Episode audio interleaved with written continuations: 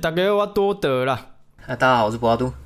哎，好久好久没录了，我们好像有一个月没有录了，对不对？有一个月，有一个月，而且我们四月份的集数，因为我太忙，然后后半个月就停更了，有有 一个礼拜两集，有有几次是中断的，大概变一个礼拜一集这样子一。集哦，那也不算停更啊，顶多是变一集啊。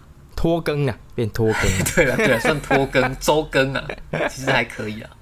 真的是最近有点忙啊，压力有点大。你你是是是因为你上班，然后你要去上就是那个那个课嘛，巴西柔术嘛。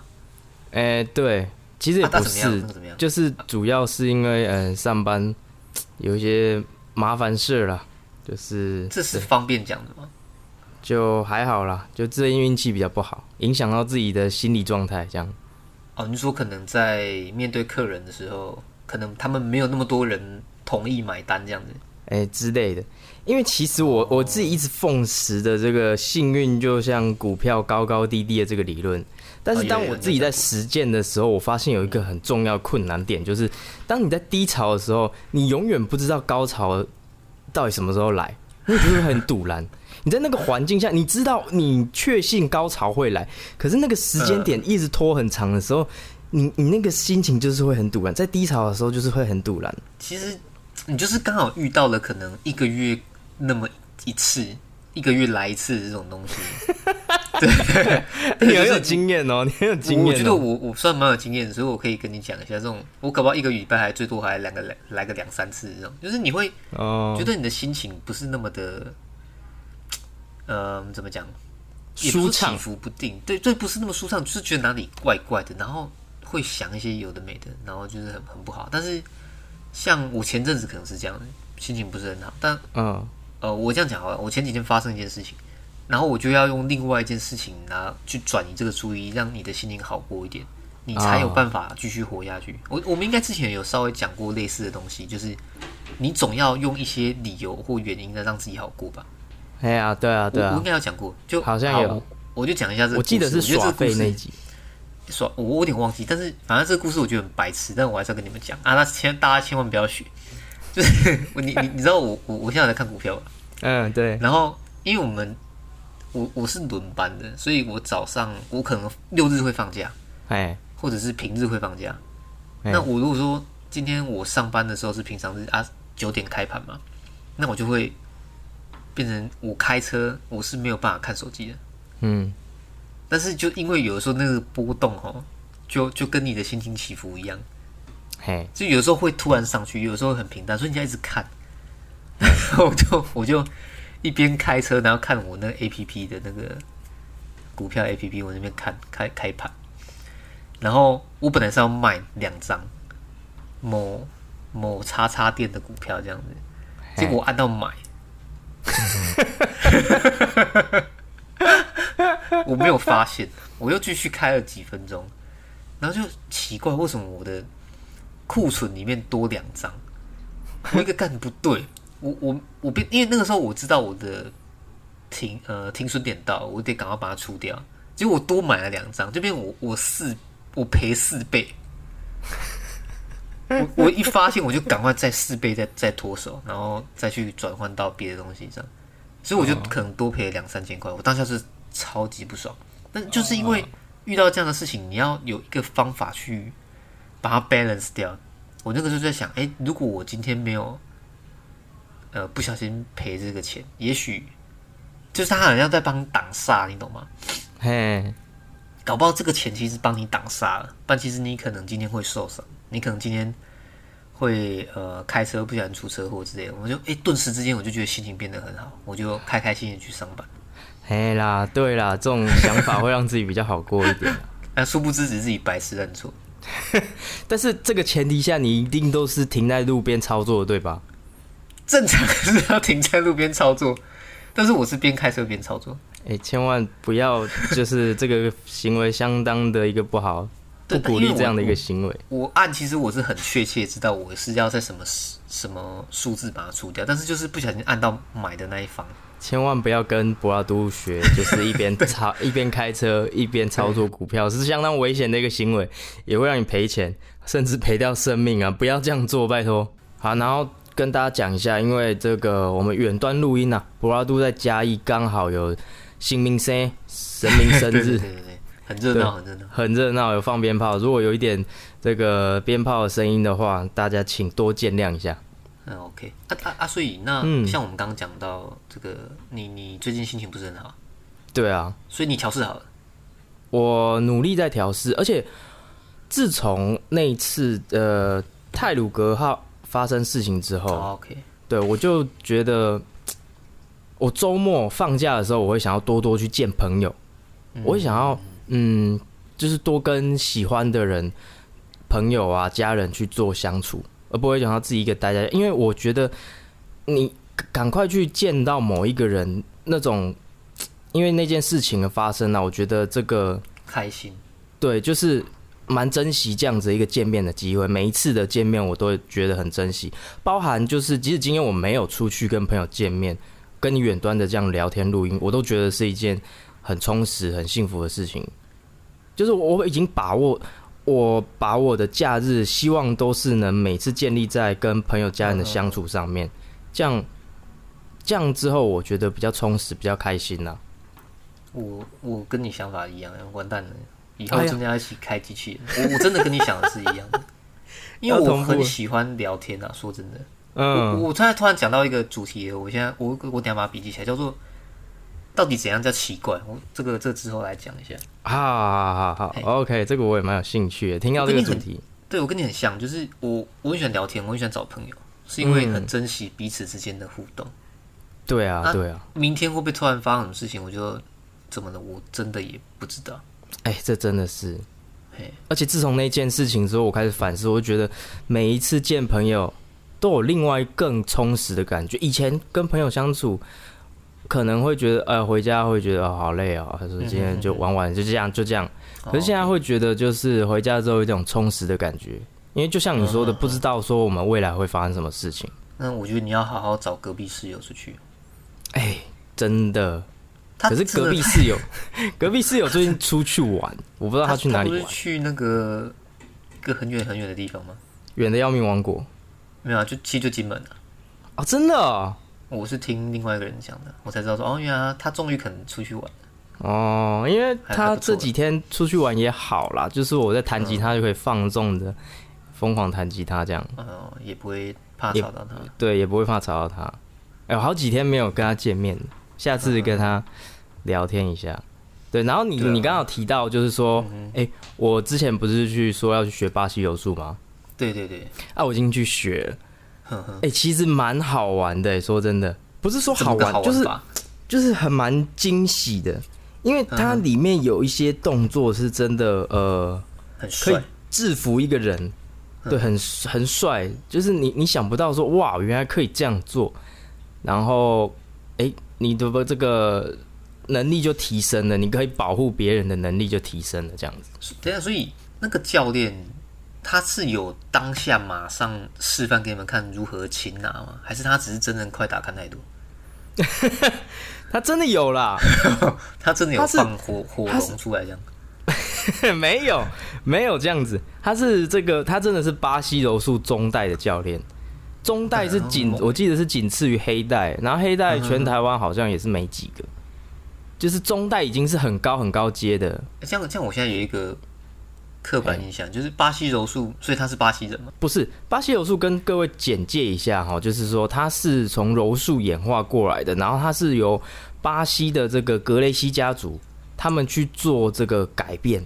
我靠，你这都背哦，对，我 我去我有去了解过一些他们的历史啦，然后首先也是有听过这个何利安何博士他讲过这个东西，对，然后他自己也是中代的教练，因为他讲了，所以我才想说，哎、巴西柔术可以去练一下，因为在这个 MMA 就是这个综合格斗现在最大的赛事里面，其实基本上来讲。巴西柔术是最强的擒技被公认为最强的擒技，跟呃泰拳是最强的力技两个并称，所以我想要练巴西柔术跟泰拳这样子。然后巴西柔术它是格雷西家族呃去演进的嘛，那他去更改之后，他去这个做把柔术去做这个加强，然后演化之后，他们有一天就是想说，好，那我就公公之于天下，我想说大家来踢馆，如果能把我们格雷西家族的人，呃，打赢的话，那就给你一笔很高额的奖金。结果好像没有人可以拿下这个奖金，就各路好手都来挑战，然后从来都没有人能把它拿，好像有啦，可是很少数了。之后他们就参加综合格斗。然后就一举成名，这巴西柔术就让大家就是就知道这个我我原来有这么厉害的东西这样子。然后柔术也是巴西柔术也是个很好的东西，就是因为我身材比较矮小嘛。那这个巴西柔术他们的理念就是打架到最后都会把人带入地面战。那为何我不一开始就把他带入地面？哦，你你迟早会买欧洲车，为什么不要现在就买？对，你那个广告，对你的反应很快，没错，就是这样。他说，如果找我们叶配，对，如果都对，希望找我们叶配。如果都要带入地面的话，那为什么不要一开始就带入地面？而且带入地面站之后，你的身高优势、身材优势就会降低很多。所以，其实对于身材矮小的我来说，这个是相当棒的一个武术。你你去上几堂了？我现在目前去上两堂，然后蛮好玩的。这样这样讲，他他这样算不算是间接的否决的说，比如说什么叶问、咏春、洪拳这一类的？诶，不同的东西，呃，他不同的领域，他没有去否决掉这些东西啦。但是，呃，那那一间教室的馆长，我不是说陈之汉那个馆长，就是那个那个武道馆的创办人吧？馆长，他他有他有。就是我跟那个业务聊，他们有一堂课是叫做太极实战太极，然后他我我就很好奇，因为我想法跟你一样嘛，是不是跟马保国一样就是虚的？然后他那个人跟我讲说，他这个馆长他是有把太极做一个改变，然后他去把它加到实战里面，有一些实战的动作也可以用到这些一些中国武术的一些部分，他把中国武术一些可以实战的东西拿出来。然后去做这个改变，那他其中有一个寸劲嘛，他就说他真的有被那个馆长打一拳，他那个一拳真的是让他震到会想吐。可是他拳击也有被人家打过这种重拳，他感觉不太一样。哦，就是他讲的很悬呐，啊，我没上过那个课，我是不知道。他讲的就是蛮悬的，然后他斩钉截铁跟我说，嗯，对，是是这样子，他真的没有在胡乱。可能以后就会知道了，现在还不知道。对，现在不知道，而且。嗯，中国武术对于请技就是没有太多琢磨，你知道吗？对，因为因为中国武术，你看他们都是立技嘛。你如果倒在地上的话，好像没有什么很多中国武术是在地上。而且其实你不止中国武术啦，拳击也是啊。你那个站立技拳击那个在地上，他们也没有多太多的地板技啊。对，所以你应该是没有。对啊，对啊，啊，这是不同门派的东西，一个是请技，一个是立技嘛。那在于历季当中，巴西柔术也没有占到多少。我当然还没有学到这些东西，这样还还没有学到很多啦。之后会再跟大家分享。啊，有一个蛮有趣的是，柔道有一个 柔道假人，就是 柔道假，对他可以让你做练习的一个假人，你可以去在那边练动作。我觉得那个东西蛮好玩的，就是如果你没有朋友可以跟你一对一。对练的话，哎，那个东西你在练动作熟悉度、顺畅度其实蛮好的。它会有一个类似 CPR 的那个安妮，让你那边摔这样。哎，对对，而且是有重量的安妮，其实蛮重，大概八十公斤了。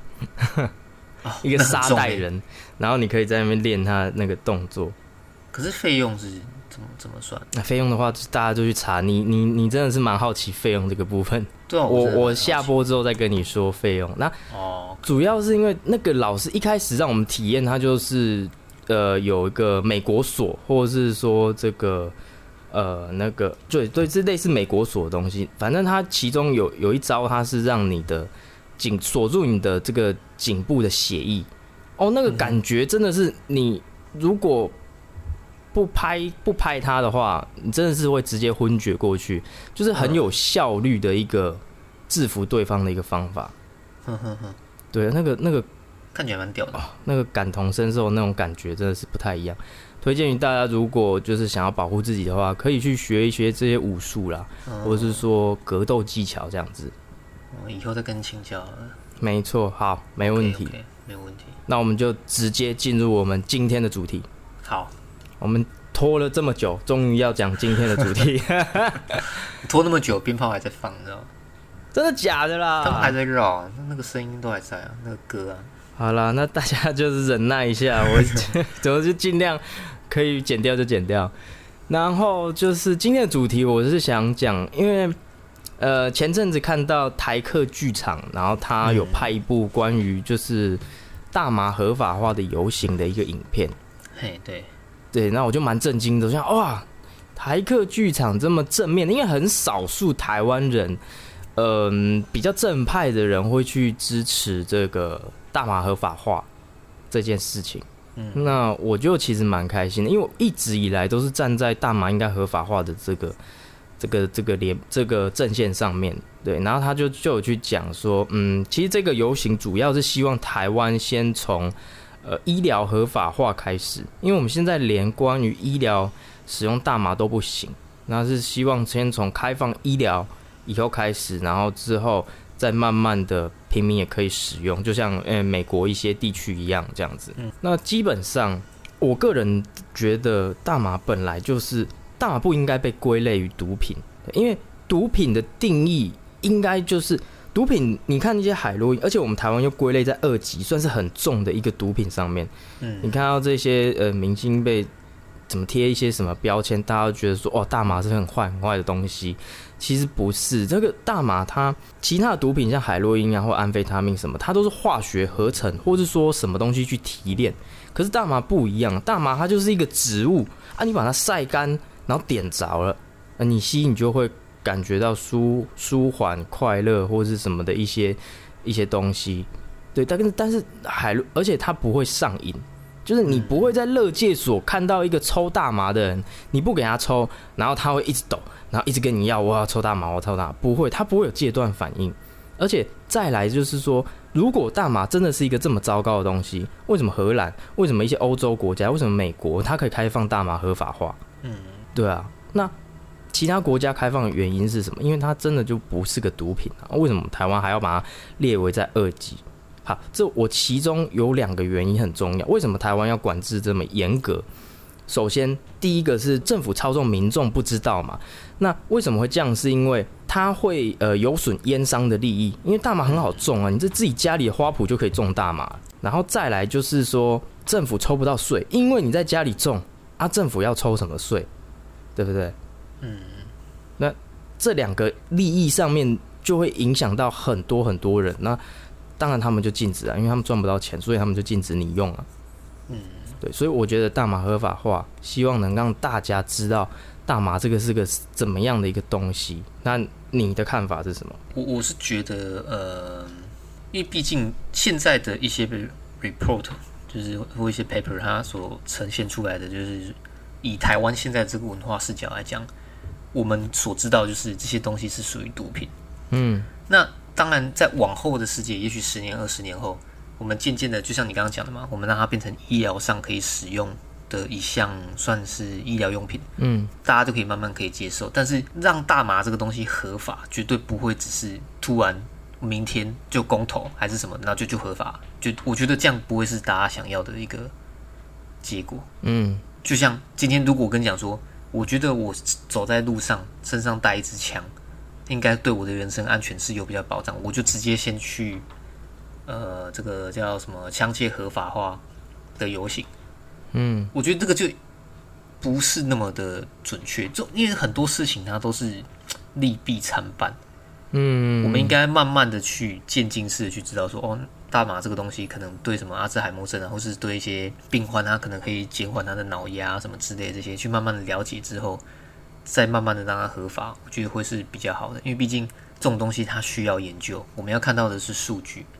对，然后再来就是比较好的。没错，你讲到一个很重要观念，就是让大家知道这个东西不是我们以前教科书所学到的那样子的东西。对我，我大概再补充一下，就是嗯呃，这这这会牵扯到有点像教育这个部分啊。嗯，我们从小到大读的书，假设今天跟你讲说，呃，大麻这个东西它其实对人体无害，嗯。对你们身体可能不会造成什么副作用，那我们自然的就会很能够接受。嗯。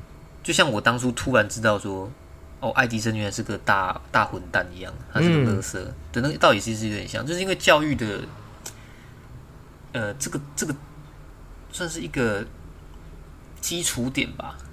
他没有先把它做完善的时候，那就会往往后到影响好几世代的人。没错，没错，或是很多很多人的一些呃思想观念啊，什么什么什么。但是，当然我的意思是说，他要是对的，他要是在正确的那个方向上面，嗯，才会是对大家都是好的。如果说今天我们已经有报告指出这个东西是 OK，那那那你直接在书里面教导可能国小生。国国中生、高中生知道说哦，大麻这个东西它其实只是个植物，对，抽是没有关系。那那当然我就觉得 OK 啊。你抽烟，抽烟也会上瘾，喝酒也会上瘾啊。那这两样都没有在管啊。对对对，对啊，这其实是一点很矛盾的一个东西呀。对，这个我就要讲一下。这个我就要讲一下。其实大麻它对人体的影响，实验上来讲，很多数据都已经跟你讲说，它比酒精还有烟来的少。那为什么？就像你讲，为什么酒它合法，没人在管，它只上标语，然后烟也是，它是上标语，合法的两种毒品，还有糖啊，糖以后以后再说了。那这这两种东西明明对人体危害那么大，造成癌症或者说死亡的人数这么多，政府还让它过，好，这就是我刚才讲的，就是因为它的利益，酒商有利益，有赚钱，有缴税，烟商也是，政府抽得到他们两个的税，政府赚得到钱。然后他们有庞大的利益体系，那大麻没有啊？谁来支持他？嗯嗯嗯。还有再来就是电子烟也是一样，这都是我想讲的东西。这电子烟是跟大麻其实是一样的道理，政府抽不到他们税，抽不到大麻税，抽不到电子烟的税，他无没办法去控管。对，当然你因为你自己在家里就可以种大麻，你后面你你南部地区你家里有一块田，你都可以种大麻，你可以做一个水耕的温室，你很好的就可以种植。那他们他们就就少赚你这些钱呐，对不对？那，没办法，他们就是因为赚不到钱，所以他就给你说你是违法的，你是很可怕的东西。所以之后我们要来推动这些观念啊什么来讲，其实要很努力很努力。现在已经比以前好很多，没有这个。呃，网络这些知识传播比较不会受政府这些控管，我们可以让更多人知道。但是这个过程一定是比较困难、比较缓慢的，因为政府还是比掌握比较大的力量跟法律的这个控制。所以我们一定要一直去推动这个好的一个观念，就是说，其实这东西我觉得很不合理啦，真的很不合理。然后我们，你记不记得我以前有问过我们一个警察的朋友，为什么大麻不很不能合法化？他跟我说：“那其实会有个毒驾的风险，就是说你抽完大麻之后，你再去开车、骑车，那这个是很危险的事情。”对，当下我是有被说服，对，这样是好像有点危险。但是其实这跟酒驾一样，就是说你抽，呃，国外是你只能在室内抽这种东西，你只能在室内抽大麻，你不能在户外。那他用意就是不要让你去做毒驾。对你，你不能，你只在室内抽，抽完之后没事，那你也不能去开车、骑车，其实这样就 OK 了，就可以把这件事情完美解决。对啊，那为什么抽大麻不能开车？嗯，它会让诶，有每个人的这个影响不太一样，有些人会影响你感官、你的速度，有些人会觉得就是抽完之后你会感知不到速度感，可能开很快，可是你觉得很慢这样子。如果说这个这一点。是被研究证实真的是这样的话，那我觉得真的就要他他可能就要被列为像香烟跟就是酒，就其实跟酒一样啊，喝酒不开车，开车不喝酒，就是一样的道理，这样就好。你抽那你就不要去开车，就变成要这样子。对啊，对啊，对啊，其实其实这样就可以了。哎，感觉听起来，我我不知道以后的趋势会是怎么样啊？应该不至于说就是大家走在路上都在抽大麻，应该是不至于的。应该是。不会啦，我在猜，应该还是会有一个合理的方法。你要抽，可能你在家里抽。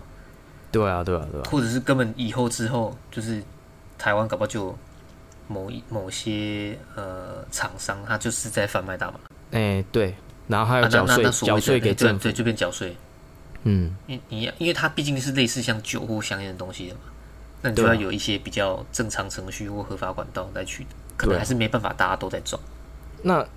对，但是在这个过程当中，烟商那么多钱，这么大的一个集团，他会想尽办法去打压你，嗯，他会想尽办法贿赂官员，不要让这个法案通过然后想尽办法去黑大麻、黑电子烟。他就是为了要保住他烟的这块利益，他觉得如果大家都开始抽大麻的话，他香烟的产量会减少。嗯，对，合理啦。如果我是烟商，我也会这么做，呃，将心比心嘛。因为我想要赚更多的钱的话，我一定这么做。但是我们就是想要对抗这样子的这个不公义的事情。嗯，对啊、但是其实会有一个问题是说，如果我们在也不是说极端啊，就是要以用身体去证实这个东西到底的好好或坏，其实我们要去抽大麻。对，说说真的，说真的是这样。你但是才能去了解这个东西到底是不是像大家讲的这样子。哎，对，假设你抽了，会发现真的是没什么差，对啊，我们还是可以正常录音，我们还是可以去打球什么之类的。当然，那那就渐渐的被证实这个东西是没有问题。可是毕竟现在还是不合法，台湾不合法了，对啊，没哎办法。所以，所以我们现在讲这些都算是一种，应该有点像是在纸上谈兵，对类类似纸上谈兵，因为它是架空的。对，只是个理论因为我还是没抽过，我不我不敢跟你讲说我抽了之后会不会有后遗症。对。哎、你这个有去澳洲留学的人，竟然是我不是留学，哦，不是留下 游学打工了，打但是其。实呃有朋友有抽过，但他就觉得稍微头有点晕而已，但他也没什么事。对啊，很多人他那时候就是。跟其他的烟烟草，因为我们的有时候会买卷烟嘛，嗯，你其实去那种大卖场也买得到那种烟纸，然后呃烟草跟嗯绿绿嘴，你可以自己卷啊，他就放一点点在那个那只烟里面就这样抽。啊，他说那个味道很特别，嗯，但是其实他现在也没没什么事啊，对哦。听说他这个就是，他真的就是像你我们烧稻草，就是烧草的那种味道而已。啊，它就是草啊。它为什么它能比这个香烟的影响还来得少？因为香烟里面有很多化学物质，包含化学物质，包含助燃剂，它为了对啊，它为了让你这一支香烟烧更快，它里面会加一些助燃剂，或者是让你香烟点的不会熄灭，那里面会加一些助燃剂，增加它香烟的产量。你嗯你你抽的话，就是更快的把这支香烟抽完，你就会想要抽第二支，所以里面有很多很多化学成分，不只有传统的呃烟草，它只是晒干然后加进去烟斗里面直接这样抽那么天然，它现在已经多了很多种的东西了。所以嗯其实香烟已经很不健康，然后再来的话，对吧？再来就是酒嘛，酒其实也是不好，喝多了多的东西都不好，大麻对，也过于是，不知，哎，过于不及皆成病因啊，对对，大麻也太多是，都不行，太多都不好了。嗯对嗯嗯嗯，但是至少你少量的影响，少量的话是不太会有影响的。我觉得这个东西真的是可以开放，不然国外美国他是在开放什么的？哎、他世界第一强国，他想要让他人民都变智障，是不是？人民都变独宠？不可能嘛？那为什么要开放？一定有他的原因啊！他们的科技、他们的研究、判断领先我们蛮多的，这一点是可以学习。当然不是说他们什么都好，但是他们做这些事情有他们的逻辑在，我们可以去研究他们逻辑背后的原因。为什么他们敢开放？对，难道他们想要让整个国家都变毒虫吗？嗯，不可能嘛，对不对？那那他们为什么？因为这个东西可能真的没有你想的，原本我们想的影响那么大，它不像是鸦片会让你上瘾的东西，呵呵，对，所以我觉得要了解啦，不管怎样都要了解啊，对大家要了解自己在做什么事情。没错，没错。当个法律不合理的背后，你可以去了解一下为什么这个东西在国外可以，在台湾不可以。那原原因背后是什么？你当然也可以质疑我们说，大麻真的是个呃本来就是很糟糕的东西，大麻本来就不应该存在什么的。你当然也可以来留言，提出我们想数据啊，对提出数据，可以跟我们数据啊，可以跟我们去做个讨论。嗯，嗯对，大概就是这样。，OK，今天的主题已经到三十分钟，我觉得很棒。我们希望，啊我我希望自此之后，我希望我们的这个内容差不多浓缩在三十到四十分钟左右了。嗯嗯嗯嗯，对，那也是大家可以好好想一下。对这一集主题，让大家好好的去想一下，我们教科书里面我们所学到的这些知识，政府灌给我们的观念，真的是正确的吗？还是哦，真的是错误的吗？这就是一个很大的问题啊对，我们就可以去质疑。那如果真的政府讲的是对的，那当然很棒。那如果是错的话，想一下为什么会这样？嗯，为什么会这样？为什么你听到政府官员都是有一些都被贿赂或者是贪污，然后放下一些奇怪的政策，然后影响更多的利益团体，嗯让这些利益团体更获利？对，你可以想一下，为什么这个我们台湾或者说整个世界运作，那你就知道说这个东西 被压下来的原因是什么。对，这大概就是我想表达，对，相当的一个愤青哈。也不算愤青吧。愤青这样，我我觉得也会跟我们刚刚讲一样，就是大家已经把愤青这个东西、这个词，或是这些人呐、呃，塑造成一个圈圈的，你就觉得这些人好像都很很爱，可能比方说批评啊，或是说什么的之类的。对对社会运动什么的，然后就觉得这些人是乱源。哦，也许啦，我说也许现在会塑造成这样，但其实社会的进步难免会有一些冲突，我觉得这是会有的。我们也不是一刚开始就可以接受同性婚姻，一定不是嘛，绝对不是啊。嗯，而且大概的道理是哦，同对了，我觉得这个其实是社会进步很大一个重要的助力，就是民主社会要进步的话，这是很重要的助力。你总是要有人出来提供提提出一些不公不义的事情，然后去做反对，我们才有改进的空间。如果大家都没有这种想法的话，那没人去提出反对。或者说政府就不让你反对，那这样你社会要进步的速度啊，其实是蛮缓慢的啦。只能说政府想到要做什么，他才去做什么。他如果想到不什么都不做，或者说继续干一些智障的烂事的话，那你也只能承受，你什么都不能去反抗。所以我觉得，其实反抗，或者说让政府听到我们的心声，其实是很棒的一件事情。如果今后民主国家，对，这这是民主国家。如果今后有哪一个政治人物支持大麻合法化的话，我一定支持他。先投票给他，对，但是这个我跟你保证，一定很少啦，很少啦，不会有选票啊，他会流失选票啊。对啊，就是一些就是受不知道这些观念的人还有很多啦，大部分只有我们年轻人的其中一个部分才会知道这个东西，大麻不是个坏事。那你看哦，这老年人什么都不知道，再加上呃一半的年轻人可能也不知道，那这样子占这么多选票不知道当中，如果我是政治人物的话，我我其实也不太敢碰这个议题，嗯，就是会毁前途了。除非以后的风向被带到那边，那他就会开除始。我跟你讲，他那个政治人物就会开始支持。对对，所以是希望现在可以让慢慢越多人越多人知道这些事情并不是一个很糟糕的事情。但不要成为政治角力的牺牲品。哎，我们不用啊，我们只要去跟亲朋好友去讲过这些事情，让这个知识慢慢的去散播下去就好了。今天就收在这边吗？没错，今天就先到此结束，我们赶路下一集，我们不能再拖更了，不能再拖更了。那我是嘉义亚里士多德凯文，好，我是布拉杜。好我们下集见，拜拜。OK，好，拜拜。